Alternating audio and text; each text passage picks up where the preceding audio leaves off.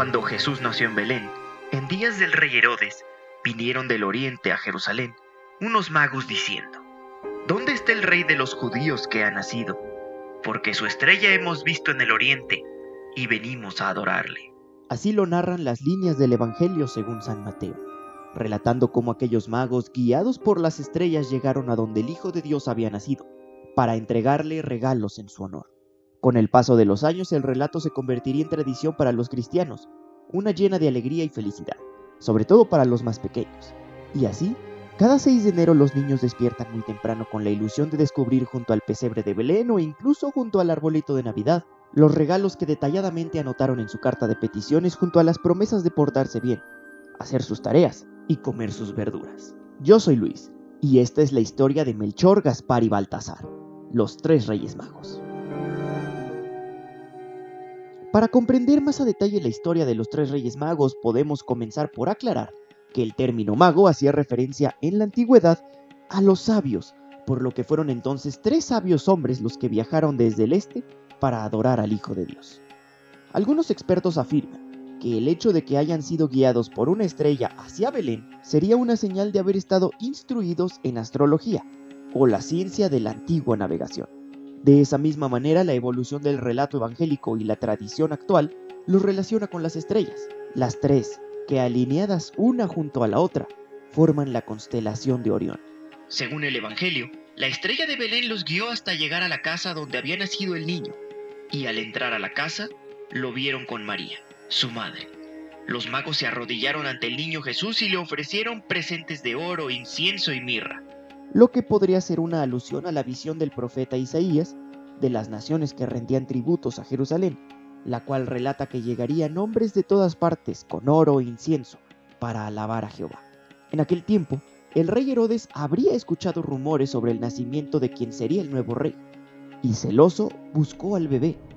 De camino a Belén, los tres reyes magos se habrían detenido en el palacio de Herodes, quien les pidió que hicieran saber la ubicación del recién nacido para, según él, poder ir a adorarlo.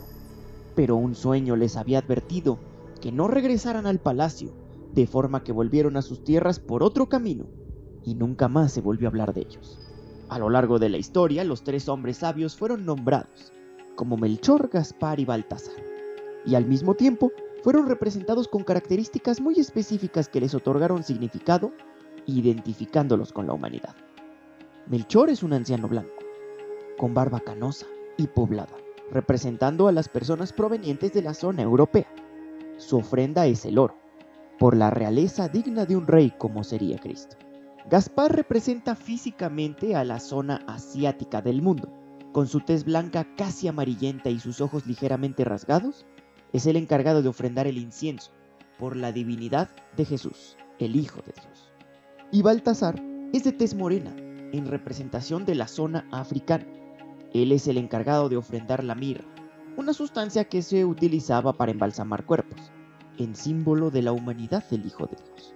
Pero la representación no solo es en cuanto a las características físicas de las regiones, también cada uno hace referencia a las edades del ser humano.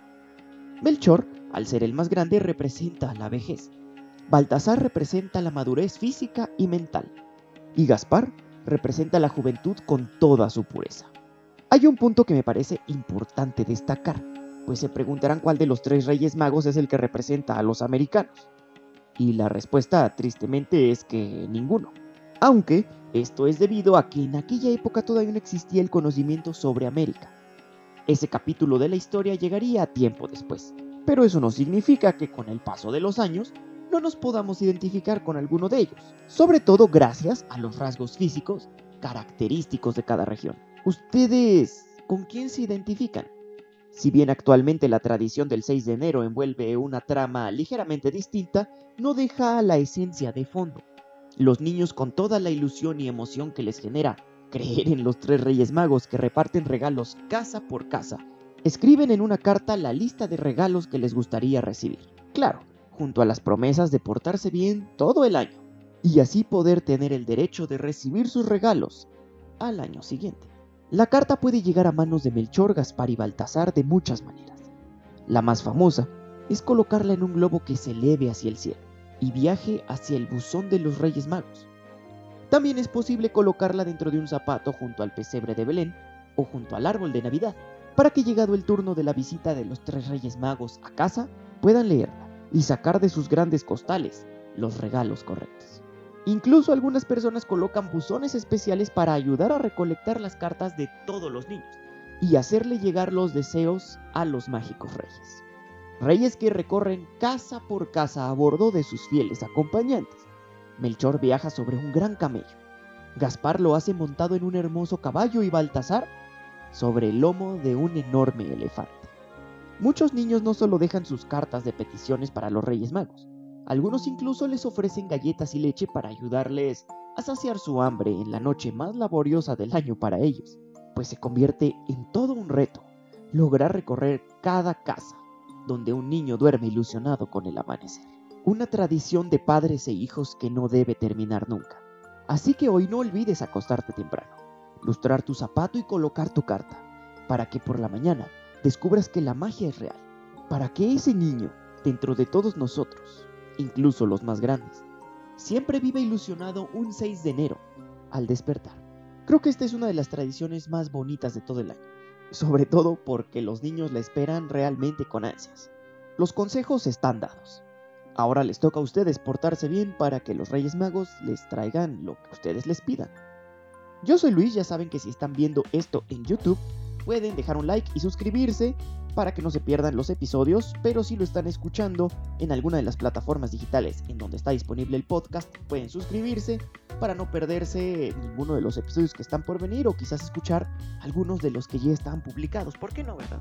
A mí me pueden seguir en mis redes sociales, ya saben, arroba yo soy guion bajo Luis en Instagram, arroba yo soy Luis Podcast, que es la página del podcast, y si tienen Twitter, arroba yo soy Luis Muchísimas gracias por estar, espero que a todos les traigan los regalos que pidieron y nos vemos la próxima semana o nos escuchamos con un episodio completamente nuevo.